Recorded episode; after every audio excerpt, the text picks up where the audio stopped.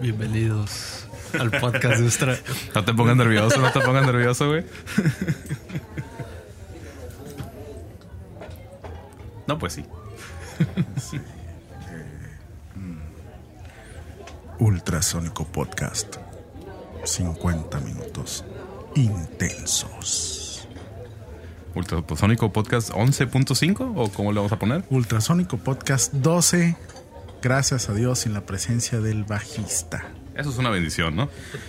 Sí, lo que pasa es que, pues, ¿qué te diré, Miguel Gómez Llanos y Valdés? Grabar un podcast en el pato a un lado criticando las chanclas y Charrito Montaperros y El podcast, el podcast. Piques. Y luego dice que es puro chacoteo y él es el que lo trae, ¿verdad? Sí, ya ahorita no va a haber albur, va a ser un po- podcast muy sano. Es Navidad, bueno, fue Navidad ayer. El pato ahorita está de On This On Fire. O en español, Calzón en Flamas. Sí, sí, le puse en el Twitter que se iba a pref- a preferir el romance al rock and roll y parece que así fue. Sí, pero Humberto ya no lo quiere ver todos los días. ¿eh? Yo no- yo no sé cómo le va a hacer ahí. Yo creo que es tiempo de empezar el podcast como, como, como se debe, como en este eh, proyecto se estila, con un eh, cordial salud. ¡Salud! Yeah. ¡Feliz Navidad! ¡Oh, oh, oh!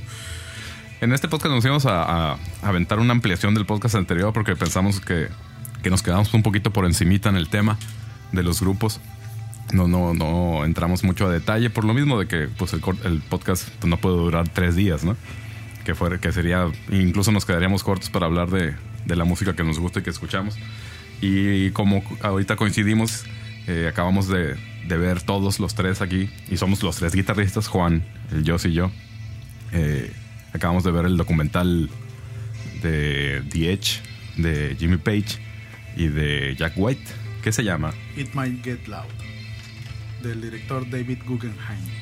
Que es un, pues un documental sobre la guitarra, pero eh, a través de tres personajes, ¿no? De diferentes épocas, de diferentes estilos, los tres muy famosos, ¿no? Y tres enfoques diferentes entre ellos.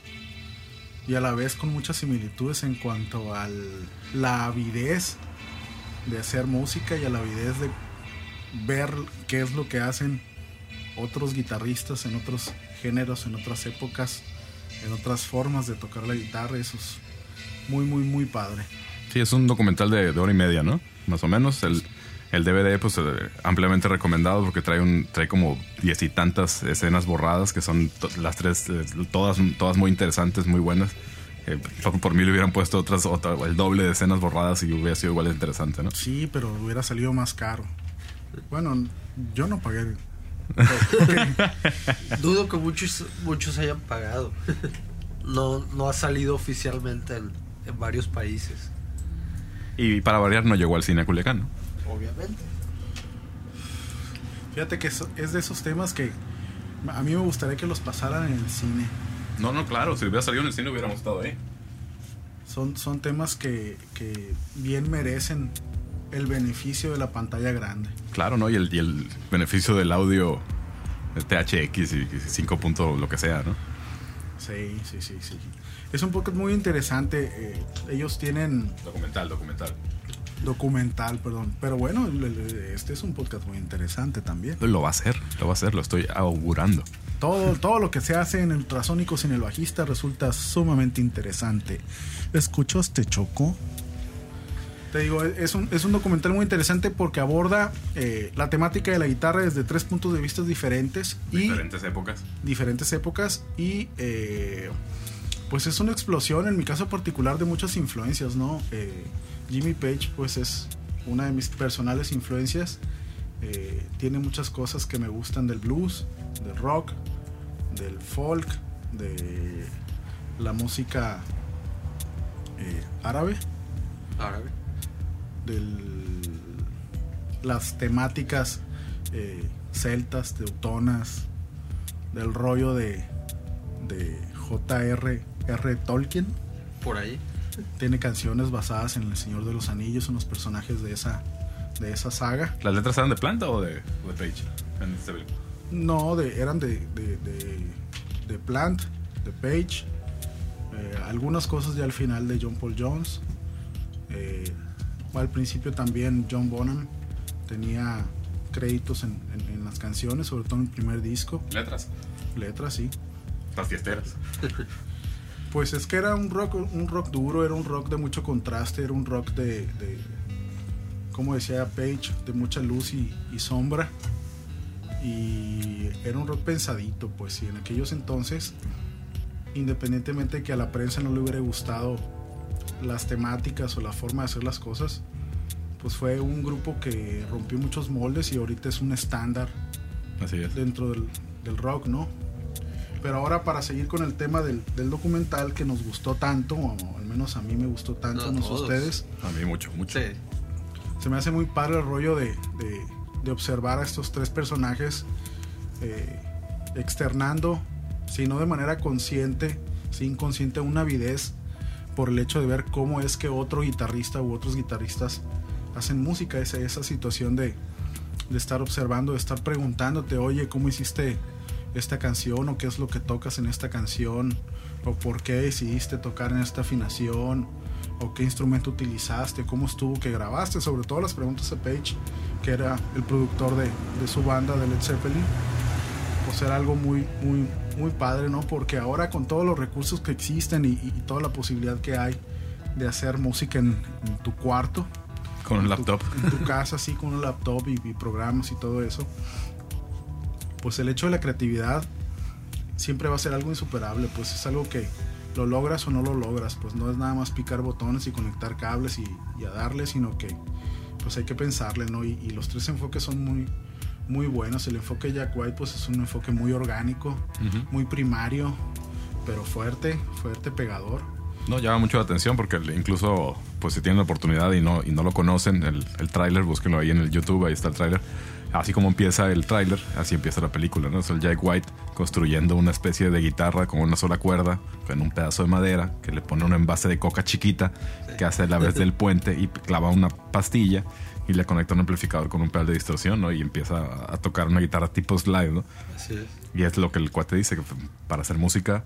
¿Quién necesita comprar una así es, guitarra? así es. Así es. Y la- el, el- el- el- el enfoque de Jack White de, de usar equipo muy, muy viejo, ¿no? Incluso. de plástico, eh, guitarras de plástico. Sí, sí, sí, sí. Y, y amplis muy viejos y guitarras pues, maltrechas, ¿no? Muy Económicas. golpeadas. Sí, sí, sí. O sea, es, es uno de los rollos, pues, de que incluso yo creo que cualquiera de, de ellos se les puede, se- podrían compartir eso, de que no usen las guitarras carísimas por, porque sean unas guitarras carísimas, ¿no? Fíjate Sino- que eh, esa parte de Jack White me hizo recordar mucho a, a- a los viejos bluseros, ¿no? Los bluseros de aquel entonces pues no, no tenían como nosotros y es una similitud muy particular, no teníamos el dinero o no tenían el dinero para adquirir equipo eh, pues de primera mano, muchas veces eran cosas usadas o muy baratas que compraban en, en la tienda de, de Sears Roebuck y me hizo recordar a un blusero que se llama Hound Dog Taylor que usaba guitarras muy malas, Teisco del Rey. Ah, Sí, yo tenía una guitarra. Teisco.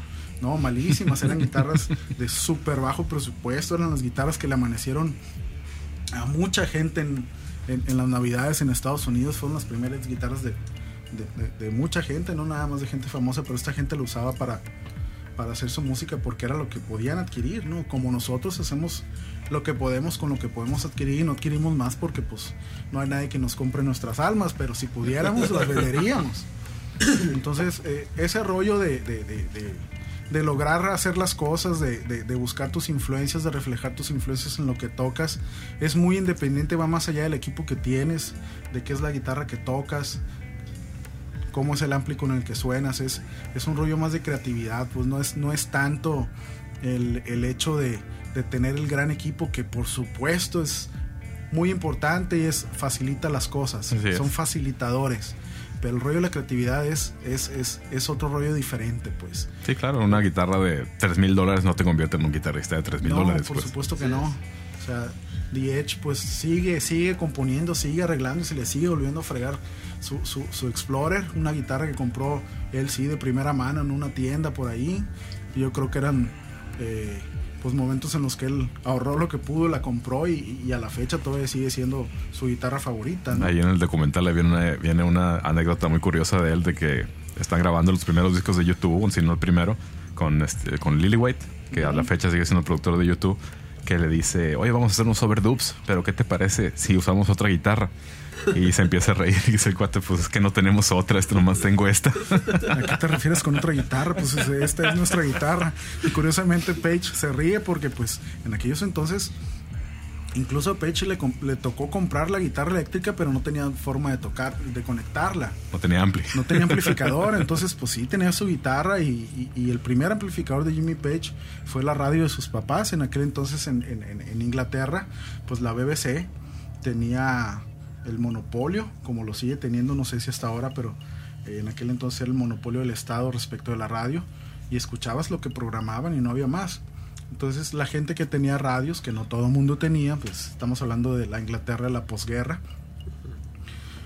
pues podía darse el lujo de escuchar música, ¿no? Y creo que había cuatro estaciones, una que hablaba de jardinería, otra de cocina, otra de, de música clásica y otra de jazz, que era lo más moderno, y ya empezaron a meter cosas, ¿no? Pues Page descubre que el radio de sus papás eh, tiene una entrada para la guitarra y dice que era maravilloso, o sea, te conectabas a la, a- a- la radio. entrada del radio y, y era como si estuvieras saliendo en la radio y pues ese fue en realidad su primer amplificador. Y, y todos estos músicos pues han pasado por el mismo camino, o sea, es, es muy coincidente el hecho de que pues adquieres tu primera guitarra y empiezas a, a- a batallar para tocar. Por ahí en, en la antología de los Beatles viene un pasaje donde ellos eh, platican cómo consiguieron que el primer bajista que ellos tuvieron comprara su, su bajo, que es el Hofner famoso que ahora usa Paul McCartney. El tipo creo que era pintor y por ahí vendió una, una pintura pintura. y y no, no, no, o sea, tú cómo puedes comprar pintura para seguir pintando, la onda es la música, cómprate tu bajo. Y y- McCartney toca la batería, ¿no? Sí, McCartney era el baterista y pues lo convencen de que toque el bajo y el tipo ni, ni sabía tocar el bajo, ¿no? Así como el pato igualito, pero... No, pero acuérdate que el vato era, era carita, ¿no? Entonces ocupaban eh, también por el rollo de la imagen. Tú nomás párate y hace como que tocas. Así es, y no, y volteate para atrás para que no te vean, porque nos da vergüenza que en las audiciones pues se den cuenta que en vez de estar tocando donde estás tocando, estás tocando adelante o atrás, ¿no? Entonces, era un rollo. Entonces, te digo, este rollo de las influencias es un rollo muy importante. Eh, creo que todo mundo pasa por el hecho de adquirir pues su primer instrumento, empezar a conocerlo, empezar a darle, empezar a conocer las limitaciones que tienes y empezar a encontrarte. Eh, el hecho de encontrar tu estilo, tu forma de tocar es, es, es, pues muy saludable y es por salud mental importante en el sentido de que pues no puedes hacer todo. O sea, habrá gente que tenga las cantidades arraudales de talento para hacerlo todo, pero la mayoría de la gente se circunscribe a, a cierta realidad, ¿no? Por ejemplo, a mí, a mí del, del documental de It Might Get Loud, la parte de, de The Edge se me hace sumamente interesante porque es un tipo muy inteligente para tocar la guitarra, en mi opinión. Así es. El uso de los efectos es algo que lo ha caracterizado, pero el hecho de saber tocar lo que tiene que tocar para usar el efecto, no cualquiera. Y el tipo le sabe, le busca y sigue encontrando. Creo que es uno de los guitarristas que sigue haciendo cosas interesantes, a pesar de que habrá gente que los critique, que critique a su banda a YouTube. Yo creo que es un tipo que sigue arriesgando, sigue trata- tratando de hacer las cosas, como todos ellos, ¿no?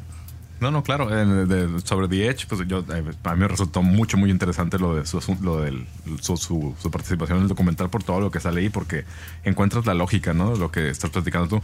Me, tengo, eh, cuando lo estaba viendo, se me vino inmediatamente a la mente eh, un tiempo que compraba las, las revistas para guitarristas, el Gui- Guitar Player y no me acuerdo cuál. Ya ves que hace sus polls anuales. Entonces una vez ganó The Edge, eh, mejor guitarrista, ¿no? Entonces hubo mucha réplica de cómo si el cuate sin efectos no es nada, ¿no?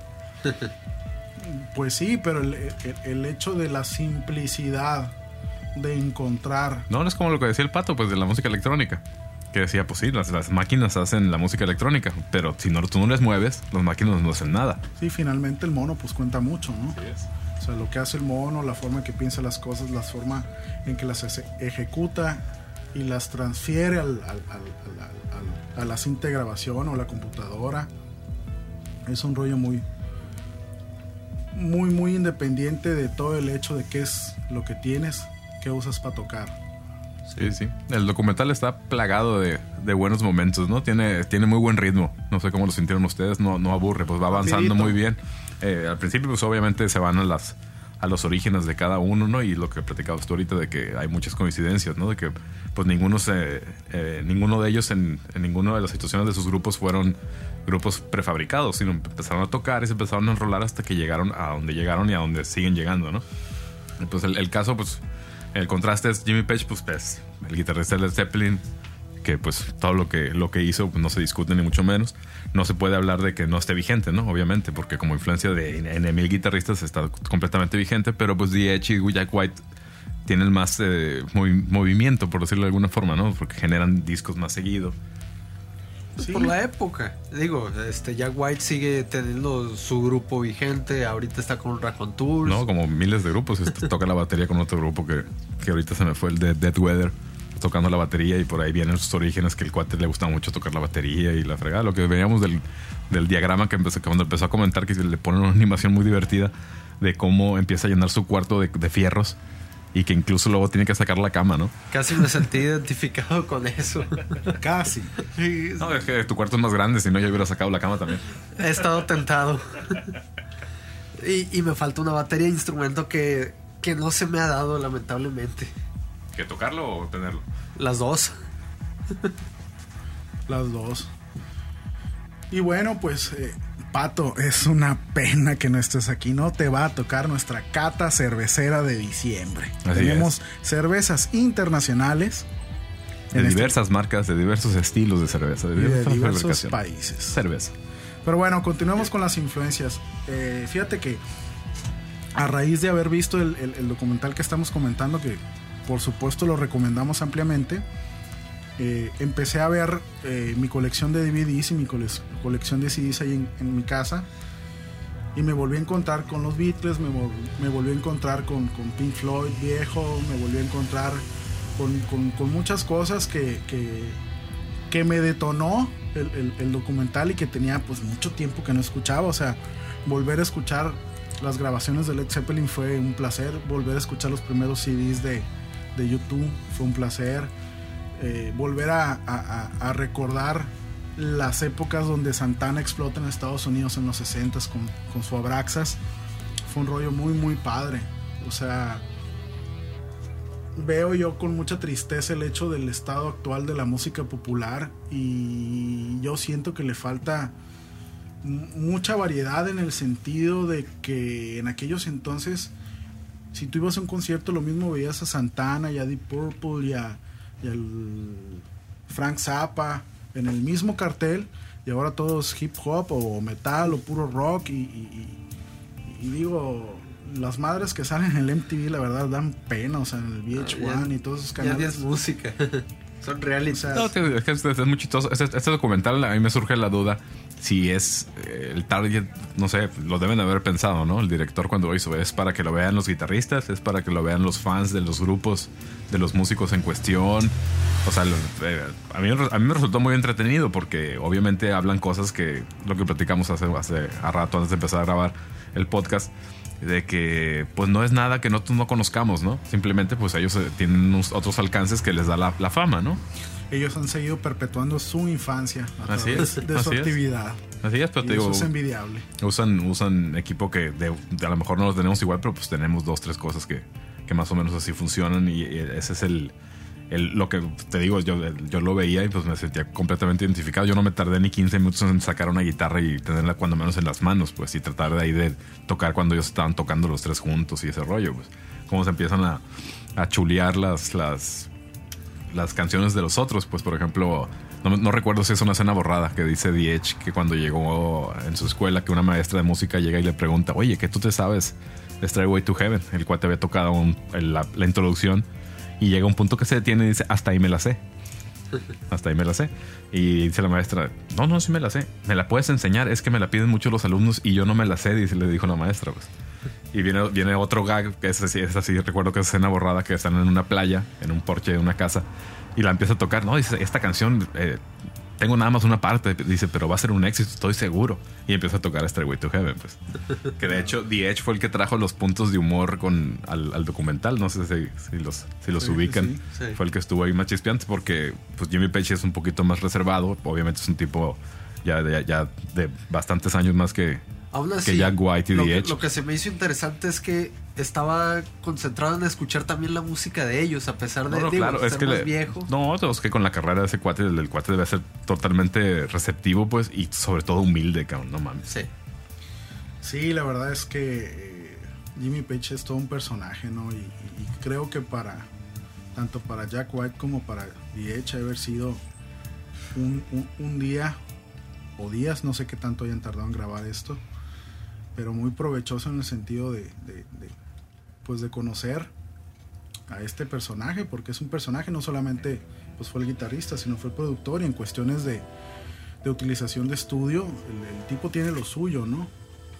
Y es un tipo para nada pretencioso, por ahí reconoció lo que ya ha dicho en muchas entrevistas, pues que él empezó tocando skiffle, que era un, un género por ahí que... No, y era músico de sesión, ¿no? Más- está. antes, antes de Led Zeppelin, que fue cuando dijo, al carajo, no voy a hacer lo mío, ¿no? Sí, curiosamente, ¿Los Yardbirds fueron antes que Led Zeppelin? sí, sí, sí, sí, los Yardbirds fue... un- Cuando estuvo Clapton ya no estaba Page. No, el primer guitarrista fue Clapton, Ah. después fue de los Yardbirds, sí, Eric Clapton. Ah, yo pensé que había salido Page a hacer Led Zeppelin y había entrado eh, Clapton. No, primero fue Eric Clapton, después salió Eric Clapton para irse con John Mayall y los Blues Breakers. Entra Page tocando el bajo. Oh.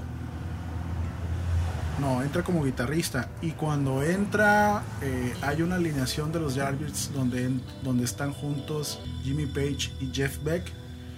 Se pasa al bajo Jimmy Page y abandona Jimmy Page después para formar Led Zeppelin. Y el último guitarrista de los Yardbirds fue Jeff Beck. De Tres. hecho, por ahí me tocó escuchar una anécdota de que llega Jimmy Page este, enseñando ma- maquetas a, a Jeff Beck del- de, lo que era Led Zeppelin y decía, te presento a los nuevos Yardbirds. Sí. Y que, este, que le dice Jeff Beck, no, esto no suena a los Yardbirds, es algo totalmente nuevo. Sí, pero Jimmy Page, por ejemplo, en los Yardbirds ya tenía, ya tocaban la canción esta famosa de ellos, la de Dazed and Confused. Hay versión con los Yardbirds y después ya la perfecciona Led Zeppelin. Pues yo, yo creo que ahora que, que toca este punto, Juan, eh, tienen mucho en común esos- los, tres, los tres personajes, más que decir los guitarristas, porque, porque van más allá, ¿no? De, de lo que es el instrumento, porque, eh, bueno, al ser parte de un grupo, pues la, la música es eh, el lenguaje universal, pues y deja de ser acordes, deja de ser guitarras, deja de ser amplis, pues ya el momento de hacer una canción, cua- cuando menos al gran público yo no creo que le interese, pues de, de hecho, qué tan compleja es de tocar o, o qué equipo utilizaron, ¿no? Eh, en ese sentido, te digo, se me hace muy interesante porque cada uno eh, han in- innovado, pues, y lo siguen haciendo, obviamente, ¿no? Jack White es el más novedoso, pues, pero como, como en el momento que aparecieron, pues, todo, gente como nosotros inmedi- inmediatamente ubicamos influencias de, Led Zeppelin o de The Who o de, cosas así, al, ser los White Stripes un grupo de batería y guitarra y nada más, ¿no? Y el, y el cuate multiinstrumentista y los mete en sus canciones, todo el rollo y todo todo el asunto. Sí, te digo, y, y- y como estas bandas, pues hay, hay bastantes bandas que nos gustan. A mí, pues hay eh, un mundo de bandas. Pero el común denominador es el hecho de, de- de tener la actitud de pasar del jam a plasmar algo en, en- en tus discos, ¿no? De, de- de continuar la búsqueda. Por ejemplo, los Beatles pues fueron un grupo netamente popero al Mm. principio. La primer boy band. Sí, sí, bueno, no propiamente la primera boy ba- boy band porque ellos tocaban, ¿no? Y tuvieron una, una escuela muy cabrona, muy, muy Ah, difícil de superar al haber tocado en Hamburgo. Creo que George Harrison por ahí tenía 16, 17 años, lo pues, sacaban, lo deportaron por menor de edad. lo deportaron por la minoría de edad. Pero te digo, e- ese rollo de tocar, ese rollo de, de- crecer como músico, pues es esa fuerza de darte trancazos con el instrumento. O sea, no hay otra forma de hacer las cosas independientemente de qué tan virtuoso seas o no. O sea, el, el- vaya, pues yo creo que el, el- punto central del documental y de lo que hemos estado platicando ahorita, para mí en lo personal es el gusto que te produce tocar tu instrumento, pues.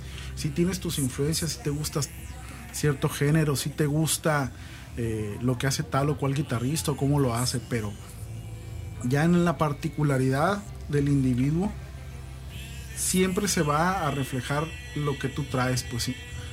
Clapton dice muchas veces, es que yo en tal canción quise tocar como Robert Johnson, y pues jamás. Robert Johnson nada más hay uno, y Robert Johnson también tuvo sus influencias. Lo curioso es eh, como decía B.B. King, tú toma todas tus influencias y trata de sonar a ti. Claro. Sí. No es que las influencias, eh, eh, para ponerlo en, el- en alguna analogía más, más, más facilita, más obvia, es, es como tu camino, ¿no? Sí. Como que te van enseñando el camino que puedes seguir, pues entonces ya depende de ti si te sigues derecho o das un poquito la vuelta o te regresas o, o, o subes al siguiente nivel en altura o, o como lo quieras como lo quieras ver, ¿no? Sí, a mí, por ejemplo, mira, eh, uno de los, de los aspectos de, de Page que me gusta mucho es el hecho de la utilización del arco en guitarra. Se me hace una cosa muy... en- en- cuando yo lo conocí, pues era niño. eh, me llamaba mucho la atención el sonido y hasta mucho después, yo creo ya en la adolescencia, me tocó ver algún video donde él eh, sale tocando la guitarra con el arco. Creo que fue la, la película, The Song Remains the Same, Pero de hecho me tocó verlo este, en, en esta película It Might Get Loud que este que sale un video de los Jarvis, un segmento y está usando el arco ya. Sí, claro. Él lo empezó a utilizar desde antes de los Ok. Jarvis. Él esa técnica la fue perfeccionando, pero se hizo más famosa con Led Zeppelin por razones obvias. Fue una banda mucho más conocida que los Jarvis.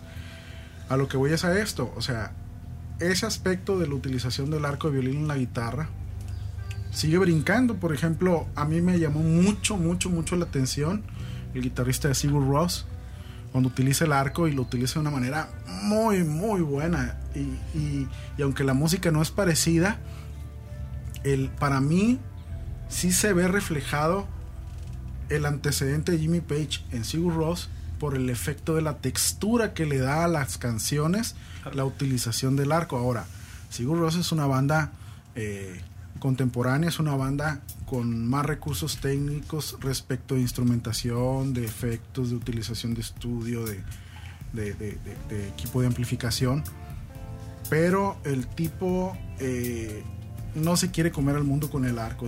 Es, logra una textura muy, muy buena. Logra ambiente. crear un elemento eh, que le va a lo que ellos tocan. Claro, claro. Es que, le- le- por ejemplo, las canciones que más tengo ubicadas de Sigur Rós con Narco son partes muy violentas, ¿no? De, de- en cuanto a las- lo, lo estruendo- estruendoso que puede resultar el sonido de la guitarra con el arco.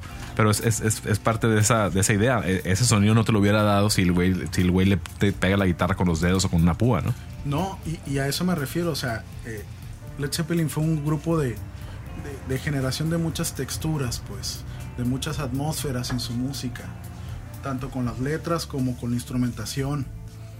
Y al ser un, un parámetro para bandas tanto de rock como de muchos géneros, supongo, No, pues hasta el heavy, el metal y todo ese rollo. Es el Zeppelin. sigue brincando, pues, o sea, la influencia no solamente siento yo se manifiesta en el género que tú toques, sino independientemente de que toques otro género diferente a tu influencia, siguen saliendo cosas Claro. que llaman la atención. Es que es, es para en mi- desde mi punto de vista es lo que enri- enriquece la música, pues la forma en que, en que vienes a traer cosas nuevas a un género que no es tal cual eh, la música que más te gusta, ¿no? O el grupo que más te gusta o el guitarrista que más te gusta, ¿no? Es la forma en que, en que adaptas a tu lenguaje, a tu, a tu propuesta, ese rollo.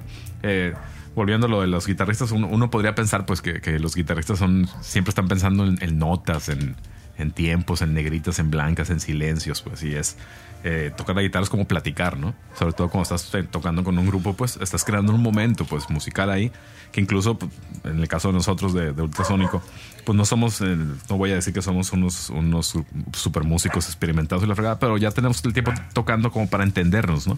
podemos cre- crear un momento musical sin tenernos que estar diciendo qué notas estamos tocando y todo ese asunto. Y yo creo que esa es eh, parte muy importante lo del documental, pues cómo estos personajes con su guitarra son muy elementos muy importantes de su grupo, pero su grupo también, ¿no? Obviamente.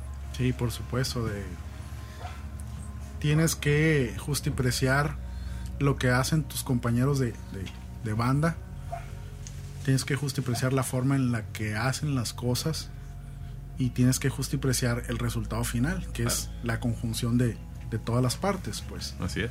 Y eso es, es, es bonito, es, es cuando se logra es una parte importante, es una parte muy padre, ¿no? Independientemente cómo toques o cómo suenes, eh, si estás encajado en, en- en la mística de lo que estás haciendo, tiene que salir algo bueno. O sea, Claro, tienes claro. que seguir buscando el placer de tocar.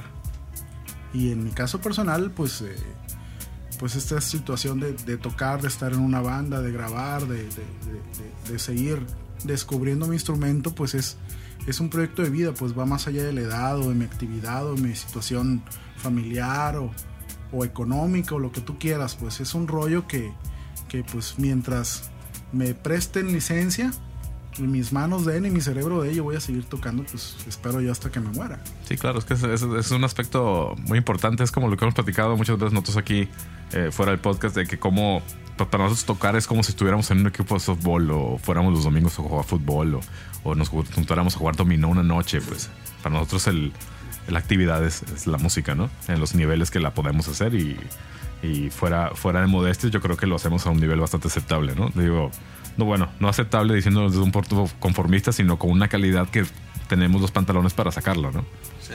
y mostrársela al mundo y no quedarnos con nosotros con la música. Pues es una situación de atreverse. claro. O sea, te, te tienes que atrever a hacer las cosas independientemente de que eh, alguien puede decir que no están bien hechas o de que algo falta o de que están incompletas. O sea, eh, nosotros somos como banda lo que somos y hemos estado avanzando ciertas cosas. Seguramente va a haber cosas que van a ir cambiando, pero también hay muchas cosas que se quedan, ¿no? Entonces, esa particularidad que tú dices del hecho de, de lograr la comunicación en el momento de estar tocando sin necesidad de hablarnos y de crear una atmósfera, pues eso es algo que se logra a fuerza de cultivar el gusto. Claro, claro. Entonces, digo, no venimos a tocar para sufrir, sino pues mejor No, ¿para qué lo hacemos? Así es. Entonces, eh, ese tipo de cosas a mí me, me llaman mucho la atención porque son muy subjetivas. Pues a mí la subjetividad yo creo que es mi estado natural. Pues nada No, es negro claro. ni, Claro, ni claro, claro. Tú, dijiste, tú lo dijiste ahorita muy claro eh, hace algunos minutos atrás y lo acabas de decir hace pocos menos minutos de, de cómo estos personajes, gracias a- a- al éxito de sus proyectos, pudieron prolongar su infancia, ¿no? Porque más mal que bien, pues eh, eh, nosotros podemos decir que esto es un juego, ¿no?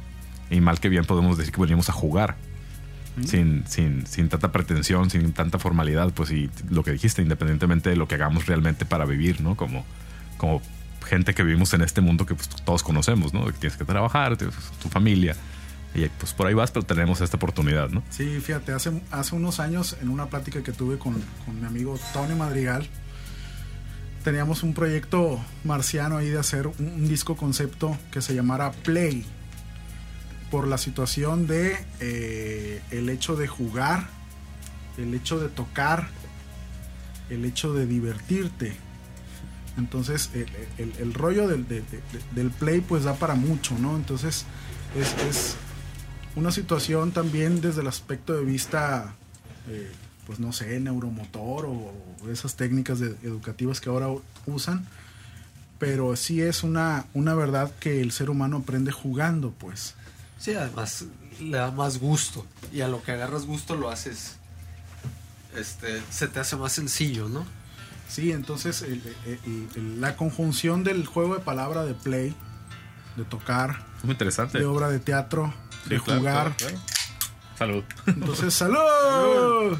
Entonces, eh, genera un desarrollo, pues, y, y- y el hecho de jugar, o el hecho de tocar, o el hecho de exponer, pues genera también una confianza, pues. Eh, yo creo que aquí en la banda el común denominador es de, de personas centradas, pero en muchos aspectos somos muy cohibidos, pues no, no, no tenemos una, una aceptación inmediata respecto del aspecto de eh, buscar una fama, pues hacemos esto porque nos gusta, porque nos es atractivo y porque nos permite generar cosas que individualmente no podemos generar o no pudiéramos generar o las generaríamos de otra forma. No, pero es- el gusto de, de convivir, porque lo que hemos dicho en otros podcasts, de que antes que nada somos muy buenos amigos, ¿no? Tenemos cosas fuera de lo que es el rollo musical que nos hace, eh, pues sí, medio, medio mayatón, pero nos disfrutamos como personas, ¿no? De alguna otra forma. Ay, patito, ¿por qué no viniste? Chipato. Hay muchas cosas en común y te digo, independientemente de diferencias de edades o diferencia de actividad profesional o, o- o- o pasado, lo que hayamos vivido, pues hay muchas cosas que nos tienen aquí haciendo esto que hacemos, ¿no?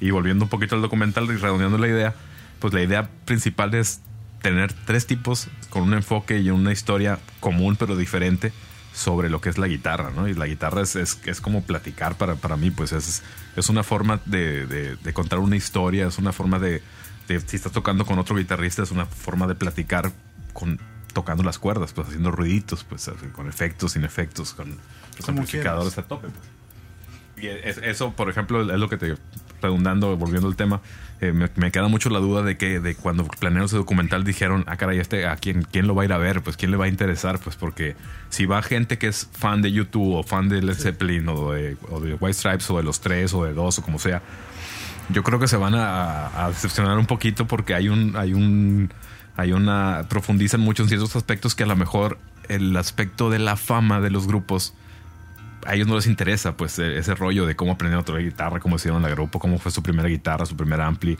cómo grabaron, cómo componen una canción. Yo creo que para ciertas personas que aunque les guste mucho la música, eso no les va a interesar pues. No, y por el otro lado, fíjate que yo tengo esta opinión. El hecho de que tú, por ejemplo, si vas a ver ese documental y eres una persona eh, pues más joven que, que en mi caso, que tengo 40 años, y te gusta, por ejemplo, The White Stripes, que es un grupo contemporáneo, nuevo, eh, que está desarrollando su camino, para los fans de, esos, de, ese, de ese grupo de los Raconteurs, donde toca este canijo, sí debe ser muy interesante la visión de, de, de los guitarristas de Led Zeppelin y de YouTube, aunque no sean fans o aunque no conozcan el material de las bandas. No, Porque no. sí te detona, o sea, a mí por ejemplo en lo personal, eh, aunque he escuchado White Stripes y que le critico a Jack White que en muchas ocasiones canta como, como Robert Plant, que por cierto en el podcast pasado dije que, era- que era Ah, Jimmy sí, Page. Jimmy. Perdón señores, ok. Ya, las cervezas. ¡Alá! Estúpida Navidad. Vamos a regresar al podcast 11 para hacer una fe de ratas. Fe de ratas. Entonces te digo, en mi caso personal sí me detonó el hecho de buscar música de, de- de- de los White Stripes y por ahí bajé, eh, gracias a las maravillas del internet, La discoteca más grande del mundo. sí, eh, la discografía de, de- Bueno, no la discografía, bajé los éxitos de los White Stripes, que supongo yo que han de ser de los primeros discos, no sé cuántos tengan. Pero sí, sí me generó la inquietud de conocer. O sea, YouTube y a Led Zeppelin los conozco al dedillo. Pero los White Stripes, la verdad, no, no es una banda que cuando explotaron me llamara la atención. Se me hacía A mí me pasó una una- música muy simple. A mí me pasó una cosa curiosa porque cuando salieron, pues te digo, era, estaba el rollo del, del pop a todo lo que da, que tiene toda la década a todo lo que da el pop, el, el rock con breves destellos, incluso los grupos importantes de los noventas y eso, hasta han caído en, en- en terrenos que dan eh, más pena que gusto. Eh, sí, sí los escuché ahí, pero como que les dieron un tratamiento similar pues al pop. Los ponían a todas horas y, fregaba, y eso te abruma, pues llega un momento que ya no quieres saber, pues no te vas a tomar la molestia de ir a escuchar su disco completo, pero pasa algo como esto, pues que te, que te da cierto background extra de los grupos y te, te interesan ciertos aspectos diferentes que no imaginabas. Y eso, por ejemplo, cuando estaba viendo el documental me quedé que podía haber resultado, pudo, pudo resultar interesante para ciertas personas que escucharon la primera serie de podcast que hicimos, que platicáramos ciertas cosas de las canciones que de otra forma no se hubieran enterado, como yo lo, lo comentado por ahí. Yo estoy consciente que son temas que no son para todos, ¿no? Que igual no caemos mucho en lo, en lo técnico, pero tampoco caemos mucho en, lo, en- en los temas de que, de que alguien que escucha la música es lo que, lo que les interesa, pues de decir, ah, este es el hit y esta canción trata de amor y una relación fallida y lo que gustes y mandes, ¿no? Ese, ese, ese, ese aspecto es, ha sido algo que, que cuando menos a mí me ha quedado cierto conflicto, pues, de cómo, cómo estamos como entre medio, ¿no? A la hora de querer comentar, no queremos ser muy técnicos, pero tampoco queremos ser muy, muy banales. Pues ahorita no somos banales porque no está el pato, pero cuando venga, Dios mío. No, sí, te digo, eh, lo que sucede es que es eso, pues es, es el reflejo de lo que eres, es el reflejo de, de cómo haces las cosas, pues eh, en nuestro caso, pues la cuestión de la fama, pues mm, en mi caso particular me da igual si soy famoso o no soy famoso. No, es que como lo hemos comentado, que, que nuestro disco lo escuche gente de otro país y que nos diga cosas buenas de la música que les gustó, que se identificaron, que todo ese, ese rollo, eso es, eso es nuestra fama, ¿no? Es nuestro, es- más que fama es nuestro éxito. Sí, sí, y, y la verdad es que la cuestión de la fama es una cuestión circunstancial. Es una cuestión de, de mucha suerte. O sea, tú ves pues el documental y ves un tipo como Jack White y ves un tipo como The Edge y ves un tipo como Jimmy Page y, y, y la verdad ellos son personas interesantes por lo que han hecho y la forma en la que lo han hecho. pero en realidad tú los ves y son tipos cohibidos, o sea, a pesar de que sí se preguntan entre ellos, oye, ¿cómo, cómo hiciste el, el- el riff de, de- de tus canciones? ¿O cómo va esta parte de tus canciones? ¿O, o qué fue lo que tocaste aquí? Eh, incluso ellos, con toda su fama, sí se les nota cierto aspecto de cohibición para, para preguntarse o para ver, pero sí les ves el disfrute en la cara de estar viendo, o sea, tocar a, Jimmy Page el, riff inicial de Whole Lotta Love, por ejemplo, la, la- cara de, de DH es, es, es, es maravillosa, o sea, es, es la sonrisa de puta, o sea, ya no, ya, ya no necesito preguntarle a otro cabrón cómo va porque me lo está enseñando el señor que la hizo, pues. Así es. Es que fue, fue un momento como, como hasta medio fan de, de ellos ahí, pero en, en igu- igualdad de circunstancias, ¿no? Porque el Jimmy Page en ningún momento se, se pone así de encima de yo soy su papi, pues. No, todos son muy sencillos hasta eso. No es que si te, te- a lo que iba ahorita con el, con el comentario que dijiste, es que si te fijas, a lo mejor ellos hasta en algún momento podrían renegar de la fama, pues, porque ves al Jack White grabando con, una, con su primera guitarra, una toda sartalada que incluso suena bastante raro, por no decir medio feo, este, grabando en, en cinta. Y la, y la quita y se la da no sé a quién, no sé qué vaya a ser, ese- que, que- que- si, si esa grabación es un disco de él o algo así. No estoy tan, tan metido en, el- en- en- en su, en su trabajo. Eh, pero como diciendo, pues es que yo así lo hago, ¿no? Y, y tiene la suerte que a la gente le gusta, pues. Sí. Pero, pero él no lo hace para que a la gente le guste, pues. Él lo hace porque él lo quiere hacer así. Y tienen la suerte de que lo que ellos hacen, pues tiene una cierta exposición y a la gente le gusta, ¿no? Sí, como vimos también a, a DH grabando en un 4 track de, Ajá. de cassette. Digo que eso este, hasta cierto punto está al alcance de, de todos, incluso las computadoras. Sí, pero el cuate no ha dejado su 4-track con todo de que hay computadoras, pues. Ese, es un documental bien interesante, yo lo disfruté mucho. Se me hizo, se me hizo, a momentos se me decía que duraba, que estaba durando mucho y al final se me hizo que, que duró demasiado poco, ¿no? Porque viene, viene, es, es un nivel de conversación muy, muy, muy íntimo. Están en un set muy bonito, una sala, en un galerón muy bien iluminado. Se me hizo muy agradable eso. Los cuates con sus guitarras y sus, sus efectos ahí colados y la fregada. Viene por ahí cuando Jimmy Page les, les enseña el teremín. Y dice, no tiene cuerdas, pero es igual de divertido, dice el cuate, ¿no? Sí, y- y te digo, ese tipo de cosas, pues el hecho de detonar aspectos nuevos al momento de tocar, pues va más allá de las influencias, pues ese es el rollo creativo que tú traes. Y, y- y el documental refleja muchas cosas con las que mucha gente se puede sentir identificado. En el caso de nosotros tres que somos guitarristas, pues totalmente siento yo que desde nuestras propias particularidades absorbimos en mucho lo que ahí se platica, lo que ahí se platica en el documental. Eh, es, un, es un documental muy, muy bueno. Ojalá hubiera sido más extenso. Ojalá los extras hubieran durado más. Ujú. Y a mí en lo personal sí me gustaría ver todo lo que no quedó. Sí, claro, ¿no? Es lo que te digo. Debe haber, lo han grabado en muchísimos más días que la. Porque parece que, digo, uno por, por la mística del rock and roll piensa que es de noche, ¿no? Y a lo mejor estaban a las 10 de la mañana grabando el documental. Sí, te digo, a mí me hubiera gustado ver el, el- el- el- momento en, lo que- eh, eh, en el cual ellos tres llegan al lugar donde se va a grabar el documental. Ah, pues hay, una de las escenas borradas está muy padre porque es The Edge probando su, su, pues su set, su set de, de efectos y amplis. Está probando y toca algunos riffs de, de sus canciones más, más, más famosas y todo ese rollo. Pues que, que digo, uno que, eh, que es curioso, es, es la única, es una forma de verlo en ciertas, en una circunstancia que regularmente no lo ves, ¿no? Que fue más o menos como el conciertos que dieron en, a través del YouTube, que podías ver completamente el set de pedales y amplificadores de Edge, porque pues, digo, para mí es muy interesante, pues y yo sé que a la gente que a lo, mejor no más le gusta la música les importa un carajo, ¿no? Pero digo, es, es- eso, por eso por eso me gustó mucho, porque toca todo eso, equipo, toca el rollo personal, pues de, de- lo que es uno a través de la guitarra, cada uno de ellos, cómo es su lenguaje, cómo es su rollo con el grupo, y en ningún momento, en ningún momento se metieron al rollo del éxito ni nada, incluso nada más hubo un comentario por ahí que me llamó mucho la atención de lo que le decía Jimmy Page, de que como todos los discos de Led Zeppelin fueron muy diferentes, la prensa los, los atacaba mucho porque en aquel tiempo no era algo usual, ¿no? Tenías que tocar más o menos una corriente y la fregada. Desde entonces venía el rollo comercial, ¿no? De que tenías que tocar ceñido a cierto estilo para seguir perpetuando tu éxito, ¿no? Sí, creo que de los pocos grupos que han logrado eso con, con- ese estilo ha sido Easy Easy. Easy Easy tiene su fórmula, tiene su estilo, tiene su, todo, pero siguen siendo una banda que le pega muy bien y duro, ¿no? A pesar de que eh, han ido cambiando los gustos de la música eh, comercial.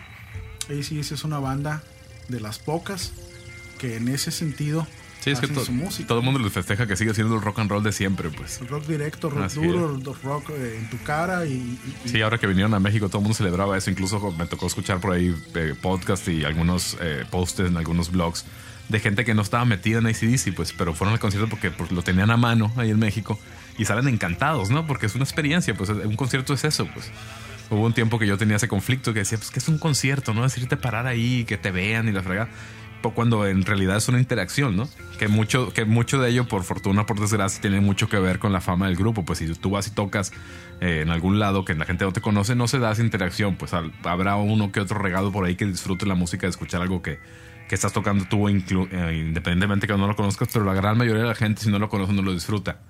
sí, Y lo dejo entre comillas porque a lo mejor yo estoy equivocado, ¿no? Pero Y un concierto finalmente es, es un happening, no es un evento, es un evento único. Ningún concierto se parece a otro, a pesar de que se toquen las mismas canciones, las sensaciones que te producen como escucha del concierto o como músico tocando en un concierto son totalmente diferentes. Y yo recuerdo por ahí una entrevista que le hacían a, a John Paul Jones, al bajista de, de Led Zeppelin, que le preguntaban específicamente respecto a los bootlegs, de la piratería. Eh, tanto él como Page decían, bueno, una cosa es eh, que la gente grabe el concierto. dice. Page era más específico, decía, ahí me parece un juego justo en el sentido de que pues, pagaste un boleto y si te lograste colar una grabadora y va, no hay bronca. Otra muy diferente son trabajos en proceso, que te roben lo que estás haciendo, como le pasó a YouTube con el cómo desmantelar una bomba atómica. como Radiohead, con Como todos sus discos. Ajá. Entonces, eh, ese rollo sí, dicen ellos, es, es como, es como si te robaran tu diario personal y lo publicaran, pues te sientes violado, ¿no? Sí, sí, el Tom York dijo eso, sobre todo con el Amnesia, que fue uno de los más pirateados, porque incluso hablaba de que eran mezclas no terminadas, pues entonces eh, estás enseñando a la gente un cartucho quemado, pues. Así es. Y John Paul Jones decía que a él le gustaba la cuestión de la piratería en el sentido de, de como una especie de, de pues de meroteca. Sí, claro. fonoteca Sí, incluso por ahí que los cuates se preocupaban por, por comprarlos, incluso, ¿no? Sí. Para atenderlos ellos. Sí, de, de hecho dice John Paul Jones en la entrevista, que era el punto específico que quería tocar, que en un concierto en Japón en el 73, por ahí, en esos años, tocó un solo de Melotron, que fue la única vez en la vida de la banda que él hizo eso en un concierto. Y dice, de otra manera jamás me hubiera acordado. Y lo, lo- lo compré, lo conseguí, lo tengo y, y es un momento único de la banda. No se volvió a repetir, creo que él solo lo, lo tocó porque algo pasó con, Un rollo técnico acá. Sí, con la para guitarra de tiempo. Jimmy Page, una cosa así, y, y- y él terminó tocando ese solo de Melotron, ¿no? Que es un, un órgano ahí con ciertas particularidades. Entonces te digo, e- ese rollo es, es- el- la parte subjetiva pues de hacer la música es, es bien importante, es cómo lo haces, eh, con quién tocas, el lugar en el que estás tocando, el humor que llevas. Es un rollo padre. Y aquí en Ultrasónico pues sucede mucho eso. Somos una banda que a, que a pesar de que en el podcast no se ve o no se escuche, somos una banda de mucho contraste emocional, ¿no? El, el Pato es una fiesta, es un tipo siempre alegre, sin complicaciones. Miguel y yo somos más eh, emotivos, corajudos. Alfredo pues es el, el tipo cool de la banda, no nos pela. Juan es como el fiel de la balanza, o sea, eh, es capaz de encontrar su lugar en lo que toquemos. Es pocas las veces que dice que algo no le gusta. No, porque acuérdate la madriza que le pusimos la, la vez que dijo eso. No lo quería yo publicar en estos momentos, pero sí.